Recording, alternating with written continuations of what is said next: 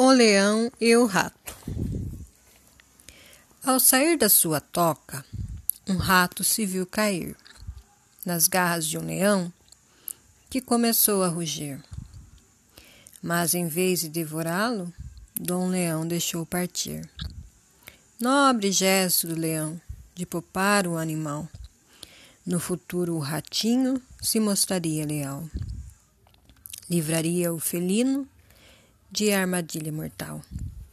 Foi quando leão um dia, sem perceber a trapaça, caiu preso numa rede, de caçador virou caça. Roendo a rede, o rato livrou de tal desgraça.